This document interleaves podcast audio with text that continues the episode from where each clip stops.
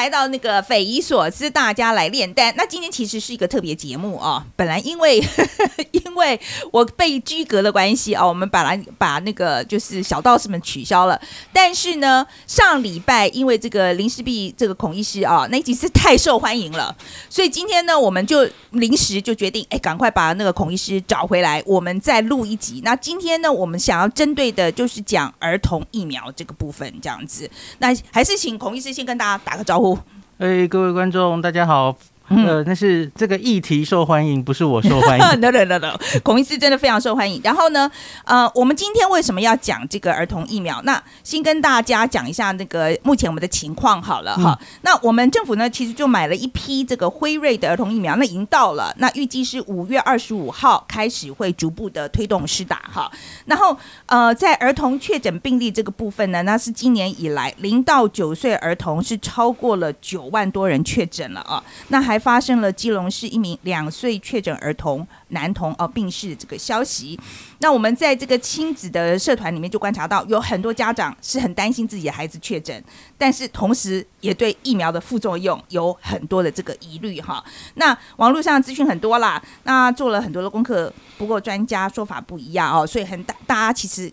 家长们共同的疑问就是：我到底要打还是不要打？那今天我们请孔医师来，就是我我我觉得我们目的是希望我们给大家资讯，然后让让家长们在做决定的时候啊、嗯呃，他可以有更多的资讯。嗯、OK，好，那我们刚刚呃，我们就先先来看一下，我们把家长是分成两派了哈，一一派就是不打疫苗跟观望派的，嗯、那这一派呢？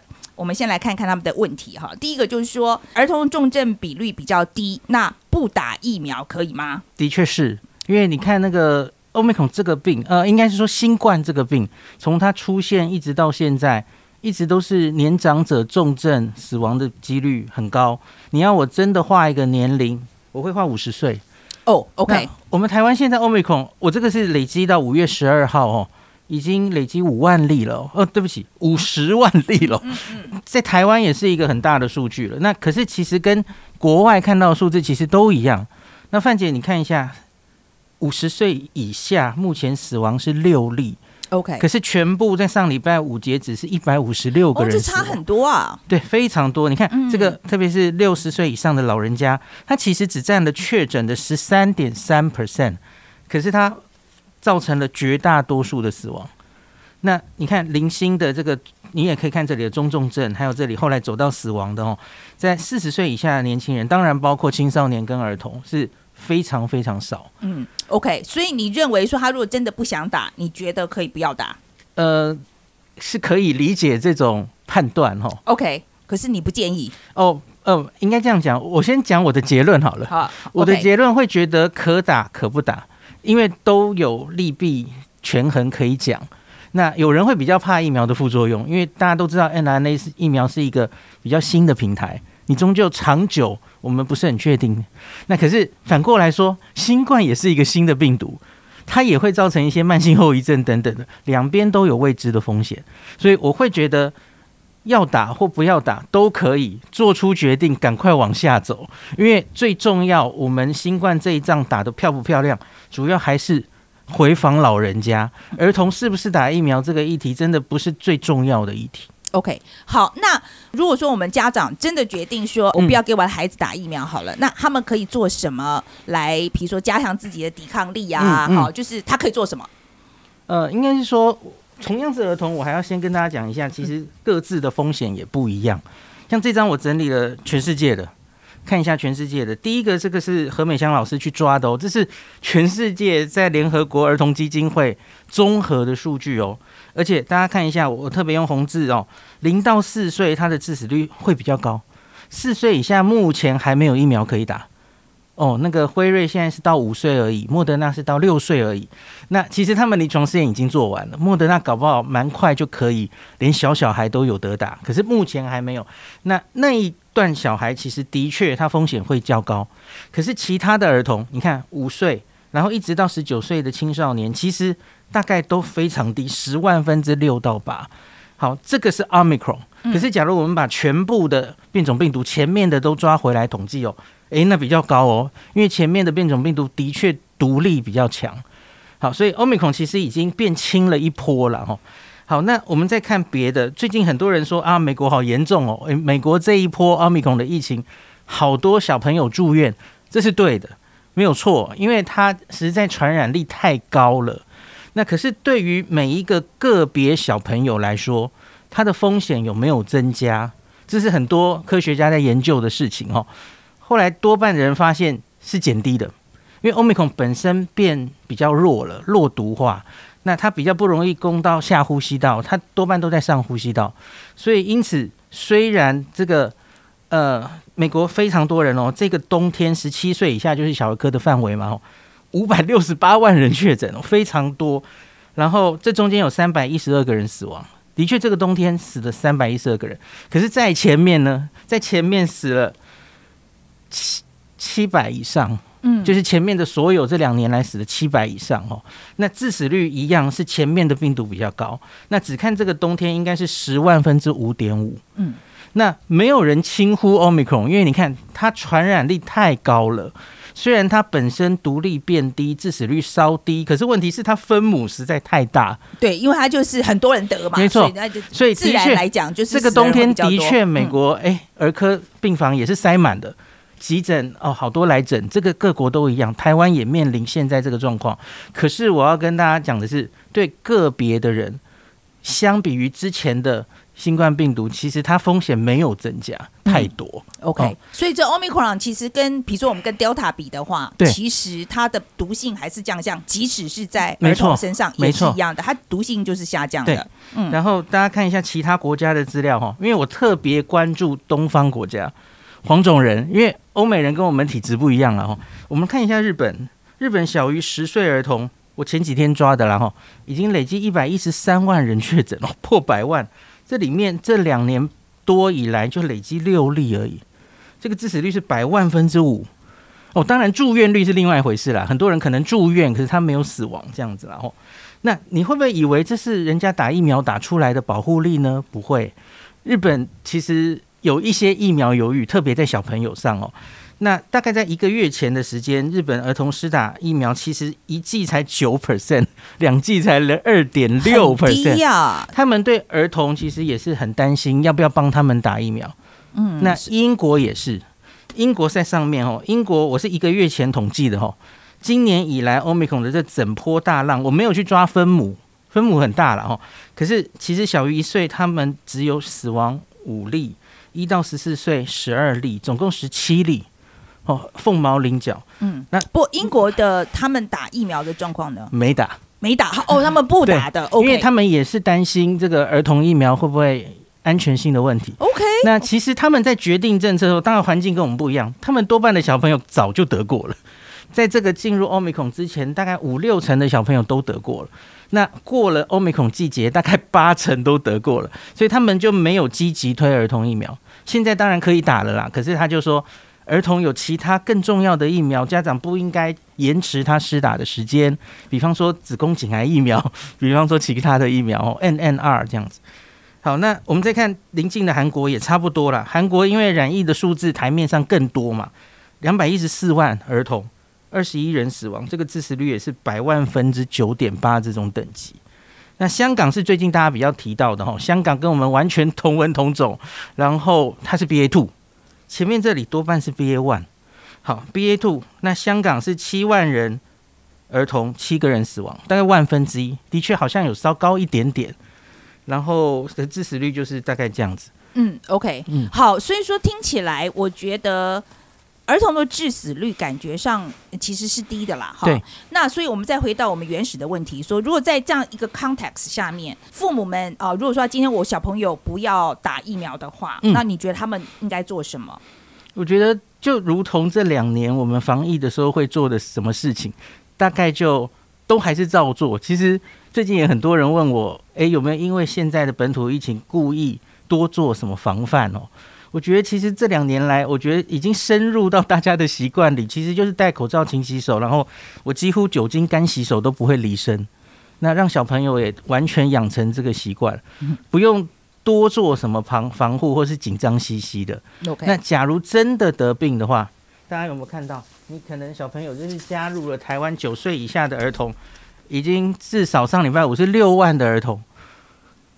大家媒体可能在放大啊，很不幸的那个两岁儿，可是你看绝大多数五万九千多少人都是就这样恢复了。嗯，那新闻不会报。对，所以大家不要紧张，真的不用太紧张，不要太紧张。我相信小朋友的免疫力，有一些病毒它是专门攻击小朋友的，像是肠病毒；那有一些是专门攻击老人家的，像是新冠病毒。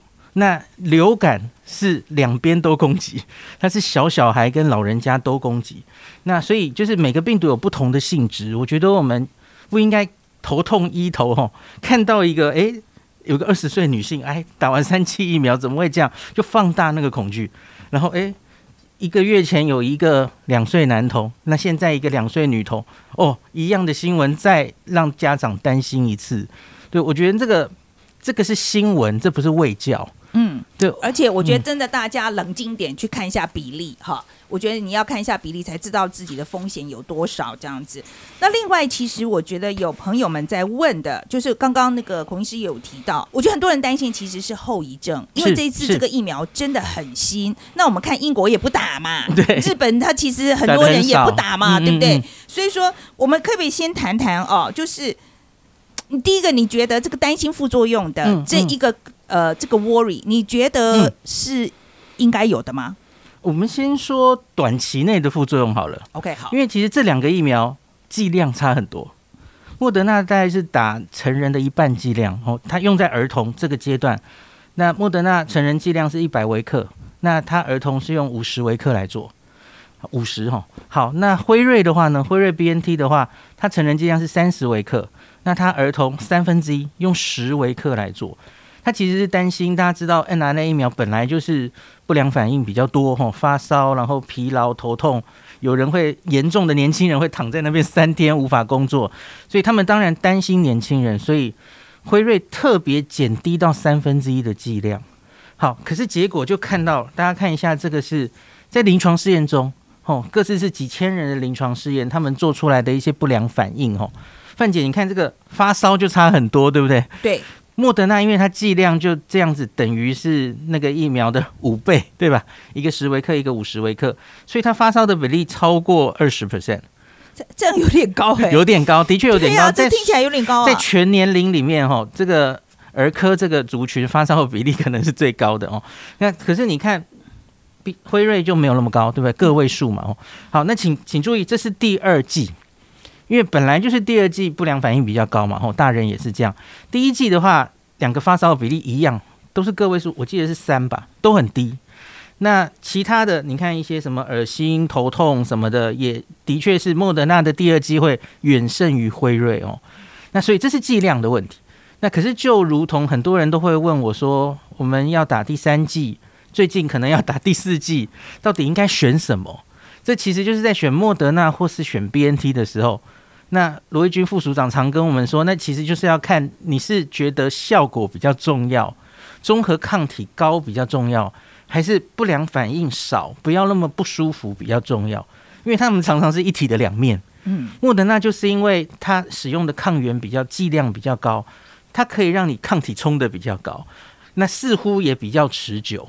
理论上保护力可能会比较好了哦，那可是问题是它的不良反应就比较大。嗯，那在儿童又加重了这种差别，因为他们两个剂量不一样，差到五倍去了哦。所以现在其实已经有陆续有一些美国大量儿童是先施打了辉瑞，美国这个莫德纳还没有过哦，美国自己反而没有过，是美国的公司哦，反而是欧洲或是其他公司其他地方已经过了哦。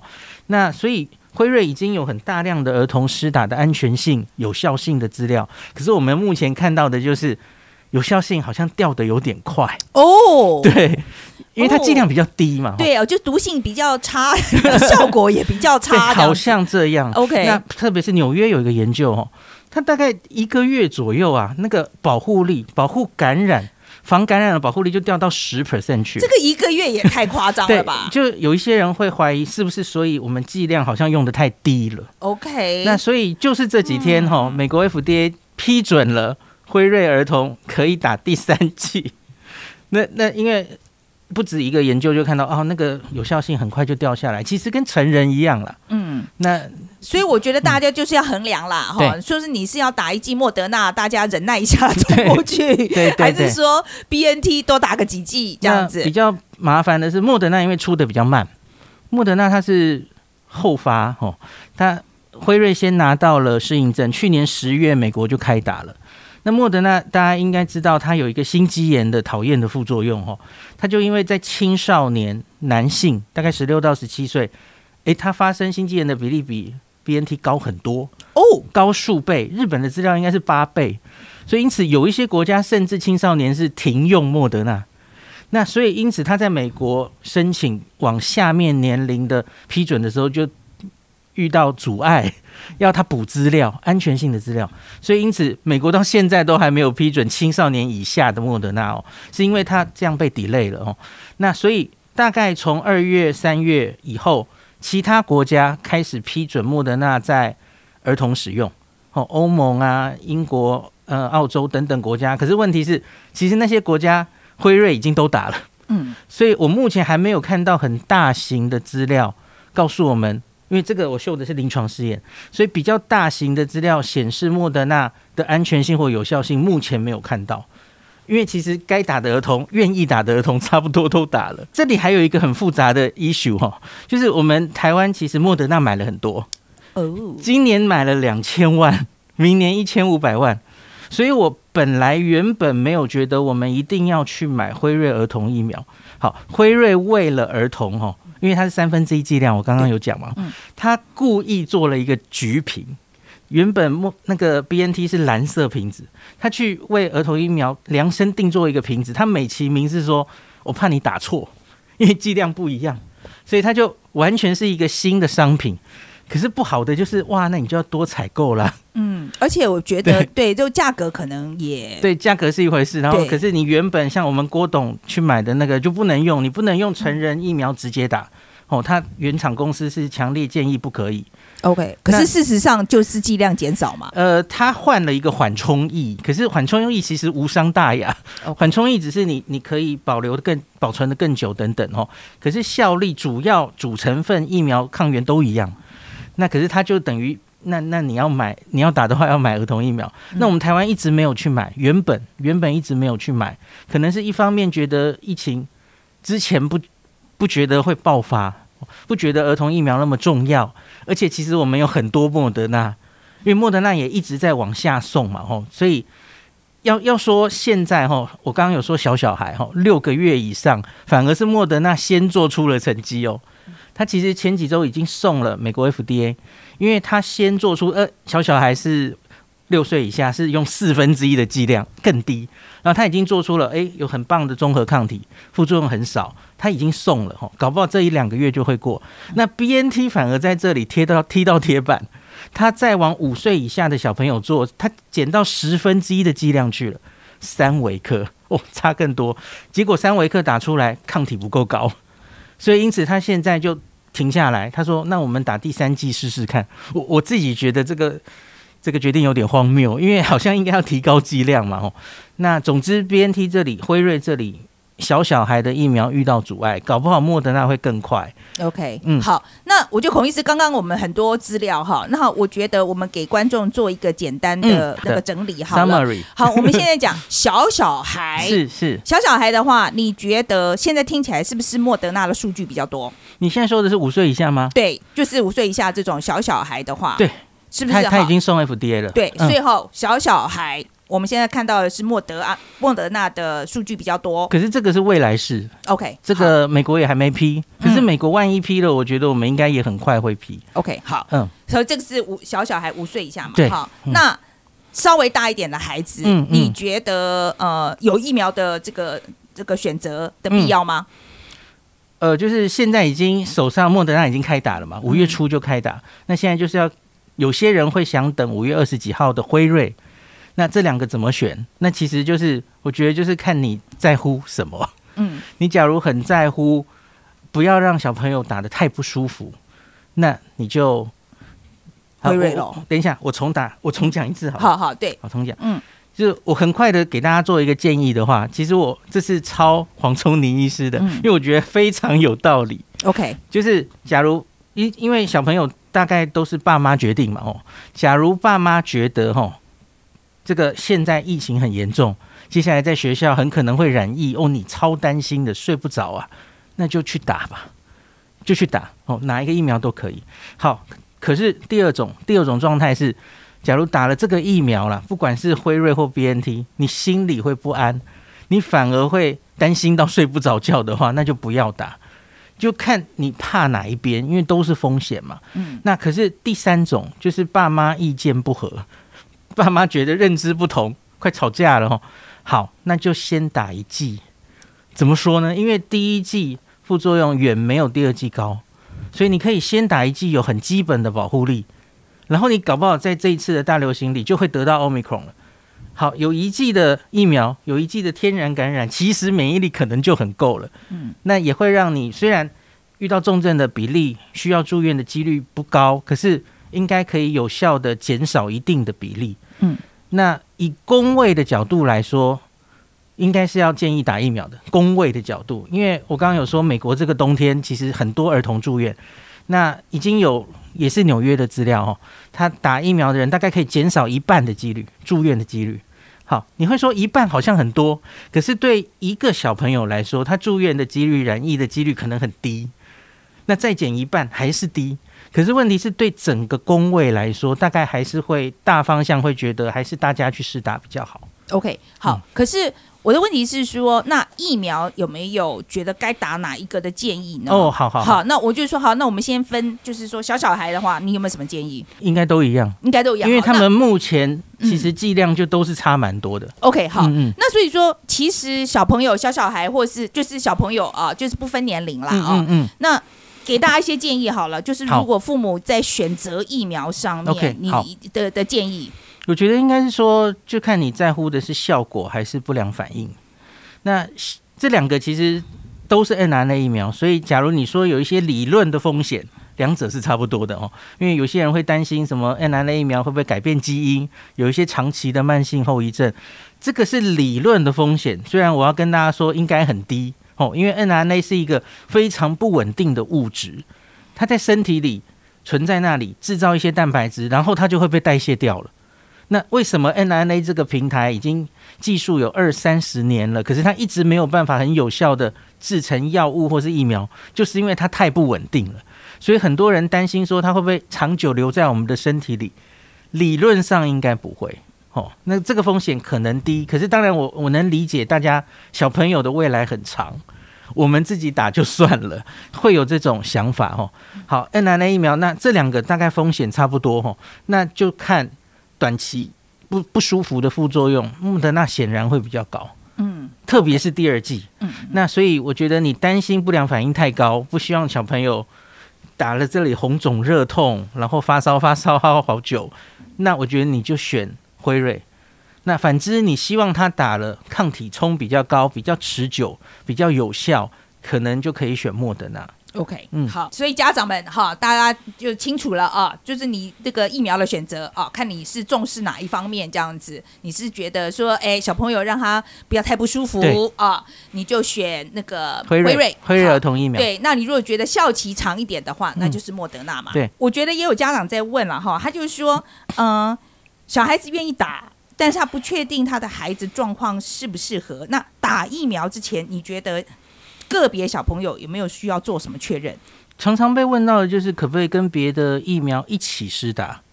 那答案是可以。现在有陆续有一些，比方最常做的是跟流感疫苗啊，一手打一个没什么问题。已经有这种过去这个冬天很多国家其实就是同时打，方便嘛哦，不会影响各自的效力，那不良反应也不会加重。好，第二个常被问的问题，其实所有打疫苗的。呃，大概都是一样的问题，就是假如我有点发烧、有点不舒服的时候，可不可以打？发烧的话，大概绝对不建议打，因为你发烧的时候，很可能有一个某一个感染正在发生，吼。那那个感染当然有可能会恶化或怎么样。那你假如现在打疫苗的话，会搞不清楚是不是疫苗的副作用。好，那这种当然不要。那另外一个就是在学校。因为我们现在是进学校集体施打，当然也可以去外面打了哦。在学校集体施打的时候，有时候会遇到一种状况，叫做晕针，那就是太紧张了，看到前面的同学被打针，哦，在那边尖叫，然后很痛，然后集体，特别是小女生，会会有晕针的现象哦。所以我们通常会建议你打的前一天哦，一定要睡得饱，睡得足，水多喝一点，早餐一定要吃。然后精神比较饱满的去打，嗯，或者是可不可以前面打完了同学就到别间 别间去等，通常是这样了，就是隔开来这样子，不要让他们看到嘛，因为其实心理压力是真的会有啦，这个不能，这个我是我觉得其实还蛮正常的。有人说哦，这个次蛋白疫苗，啊、好像会不会比较好？需不需要等？对，这个次单位蛋白疫苗，比方说我们自己的高端哦，或是 Novavax，那。理论上它，它它是我们比较熟悉的平台，那不良反应比较少。比方说，他们几乎打了不会发烧，嗯，对，okay, 还不错哈。嗯，可是有一个问题，就是你假如为了儿童的话，哈，这这两个疫苗，第一个高端没有往儿童十二岁以下做临床试验，哦，对，所以可能等不到，嗯、因为你一定要做临床试验才才可能嘛。哦，那 Novavax 的话，我知道他最近在印度做临床试验，那他刚刚批准了青少年。十二岁以上可以打 Novavax，那可是儿童他应该现在正在做，所以这个不知道要等到什么时候。那我们台湾应该会有 Novavax，就是透过 WHO 的 COVAX 的系统可以买到，我听到是几百万的 Novavax 哈，可是，一样只闻楼梯响，我不确定他什么时候会来哦，这个也不知道你会不会等得到哈。对，理论上假如可以的话，我真的觉得打次单位蛋白疫苗在年轻人跟儿童很理想。因为其实我觉得这些人，你现在所有的疫苗其实已经目的不是在防感染了哦，防感染大家都知道，其实维持效力很差，很很不持久，终究就是防重症、防住院，够一定的效力就好，然后。打小朋友，我觉得会大家会更在乎安全性，所以理论上，假如儿童可以打 Novavax 或高端，我都觉得应该是很好的选择。那也有朋友在问哦，说现在这个儿童病床够不够啊、哦哦？然后他就是怕，其实他就是怕医疗资源啦，人手会不会不足这样子？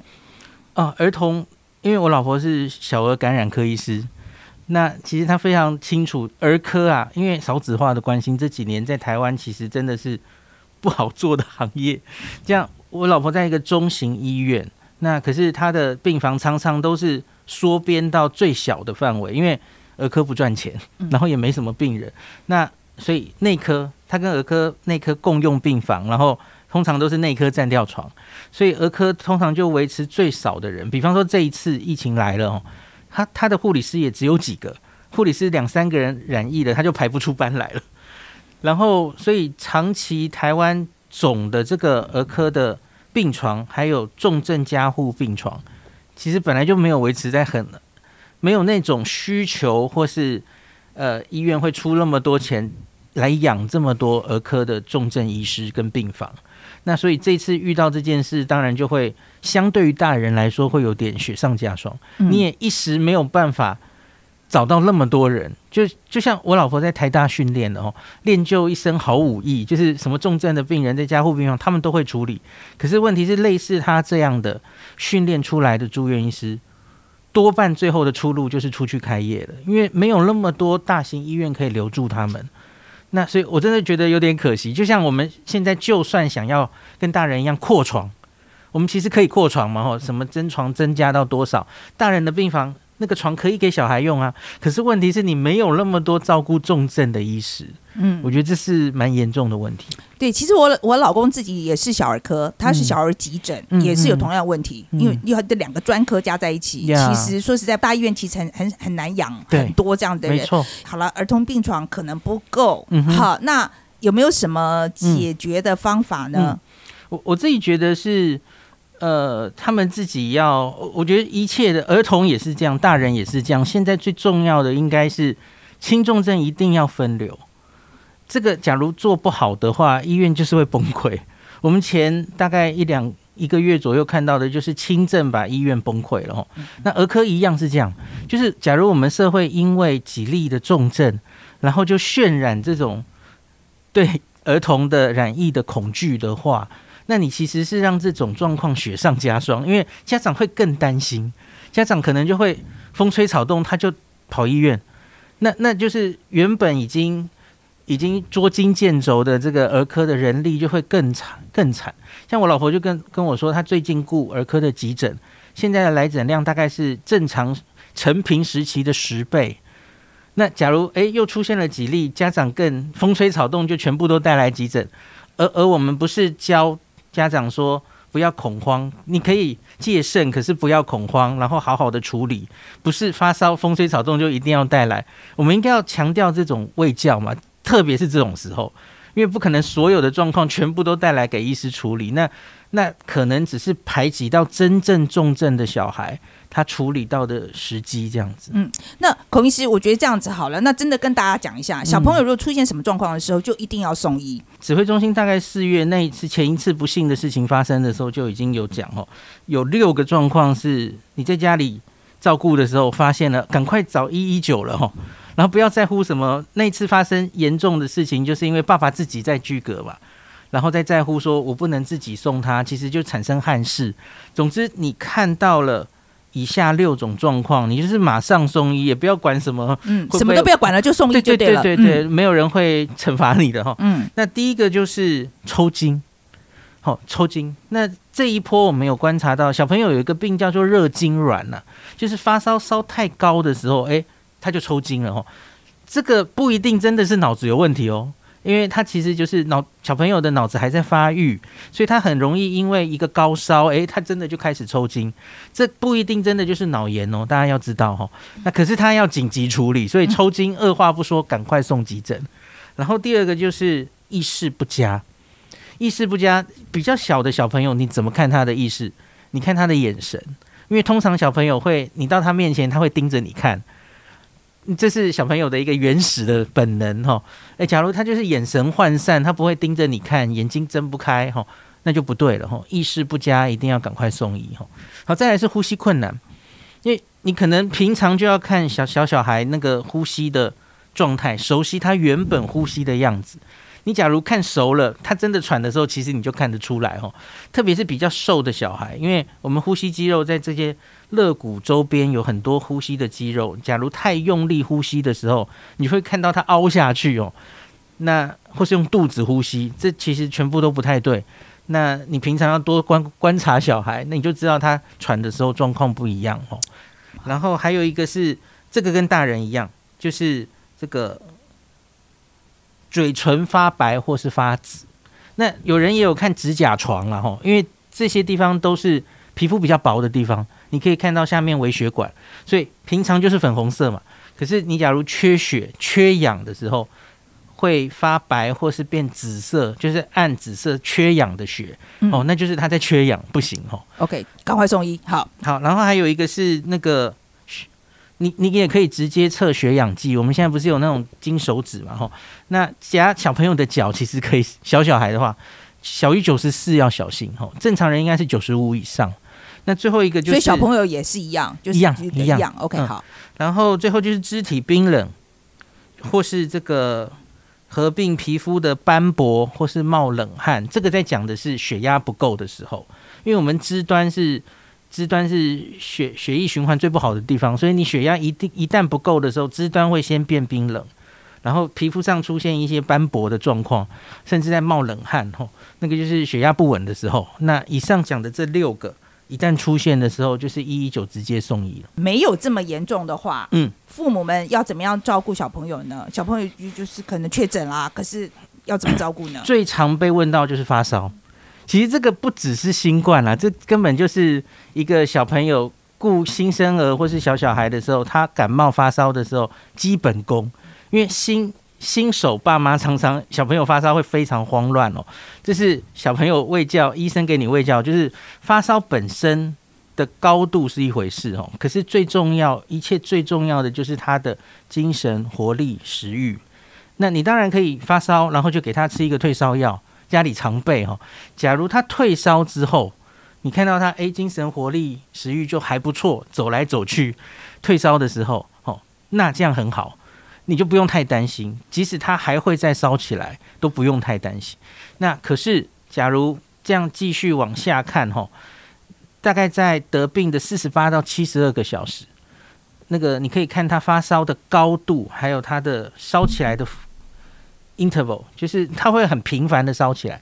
假如它烧的高度越来越低，然后烧的间隔越来越长，它还是会烧，可是问题是都有在下降的话，那你就不用太担心了哦。你你就是一直给它退烧退烧，然后这个烧可能持续两三天、三四天都可以，正常。很多病都会这样，像有一些腺病毒搞不好会烧很久哦，肠病毒也是。那只要它有在改善，然后退烧的时候都还好，然后随着两三天过去，他的精神有越来越好，也食欲越来越好，哦，奶越来越喝得下，然后也会有平常的动作。特别是退烧的时候，我觉得就不用太担心。可是反过来，我刚刚讲的那些东西你都没有观察到，你发现他越烧越高，然后虽然吃退烧药，可是他就是频繁的四个小时、四个小时烧一次，然后精神食欲完全不行，吼，然后即使是退烧的时候，他还是看起来有点喘，然后精神还是很萎靡的话，那不对，哦，那就要直接来就医。OK，、嗯、这种时候就是也是叫一一九吗？哦，这种可能可以先试讯，让医生看看，然后问诊一下，因为各自可能还有不同的状况哦。嗯，可能可以经过问诊。这他其实也有提到，这个叫做这个呃，你在居家照护的时候一个警讯表征。我刚刚说的这个持续发烧，比方说四十八个小时，或是烧到三十九度，他其实就是建议你，你可以看诊一下。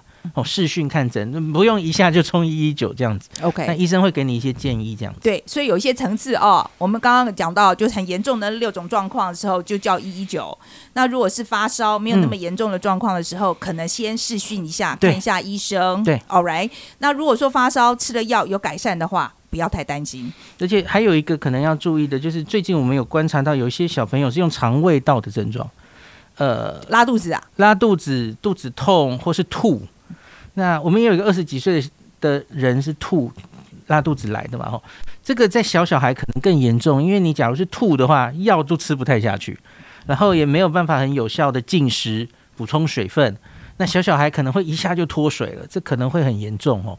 所以，假如持续的呕吐，可能是肠胃有问题，持续呕吐也有可能跟脑子有问题哦，就是脑膜炎、脑炎都可能会吐，所以持续的呕吐也是需要特别注意的。这时候也是赶快视讯吗？持续的呕吐在这里建议的是先看诊，没错。哦，对，嗯、也是先看诊没错，没错。好，嗯、那有一位朋友问的就是说，他说不停课的情况之下，除了请防疫假，嗯、他还可以怎么样提醒小朋友？有一些小朋友，有一些年龄的小朋友，真的是你，你即使要他戴口罩、勤洗手这些，他可能都没有办法注意。就像我，我觉得像是幼稚园的那个年龄的小朋友哦。那所以好像也真的没有什么方法哎。假如你是非常非常在乎的家长，真的完全不希望他得到感染的话，好像也真的除了请防疫假就直接放到暑假，好像也没有别的方法。那可是我知道，因为我也是学生家长嘛，我我其实就观察到家长分两边，泾渭分明。有一些真的是蛮担心，可是有一些反而比较在乎小朋友的受教权。那就像是欧美，他们已经两年多了嘛，他们这个疫情前面停课很多哦，然后结果就是停到问出问题，因为长久都待在家里，都视讯，你知道视讯的学习效果其实很差，很差，真的很差。美国我们实验的结果是差很多的，对，要完全看小朋友的自律哈。嗯呃，也许很好的学生没差哈，可是多半的学生可真的有差。然后长久没有跟人沟通，其实会有蛮多问题的，闷在家里。所以他们后期其实比较在乎学生的受教权。那所以他们后来很多就是我们最近也常在提的以筛代隔啊，他们就是学生们就定期，老师也是定期做快筛。那阴性的人那继续上课，阳性的人回家隔离，然后再回来，其实不要影响到学习。欧美的大方向最后变成这样，那我觉得我们这个现在是正在大浪的时候了哈。我我知道有一些县市已经在商量是不是干脆停课算了哦。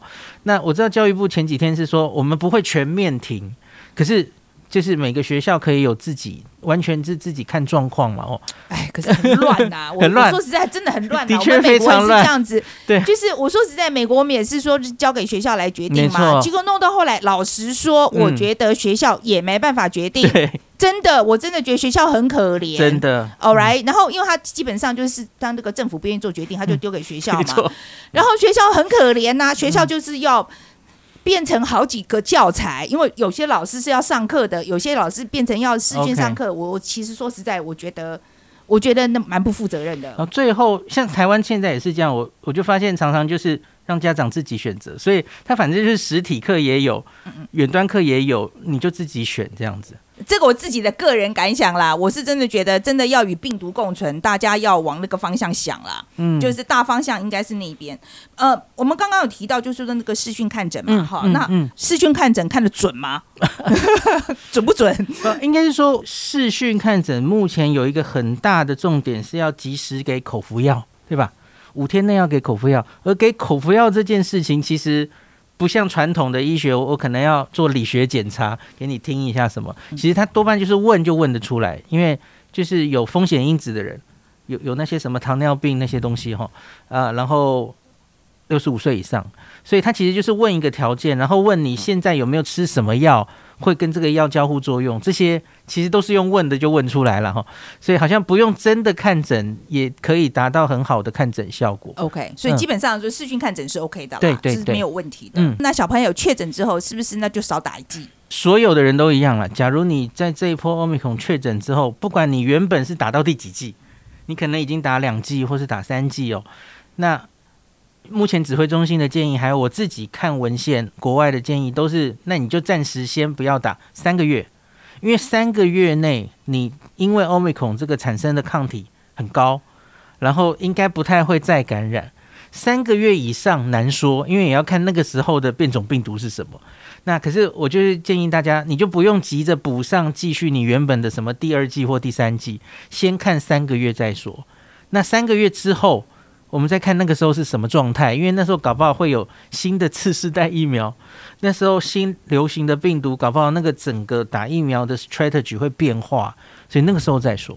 OK，对啊，所以反正确诊以后就是等三个月嘛。对，然后哦，我们就再再可能可能可以撑得更久，可是现在一般来说三个月大概呃再感染 reinfection 是非常少见的。今天非常谢谢孔医师哦，那我相信今天这个资讯会让很多爸爸妈妈今天晚上睡得着了吧？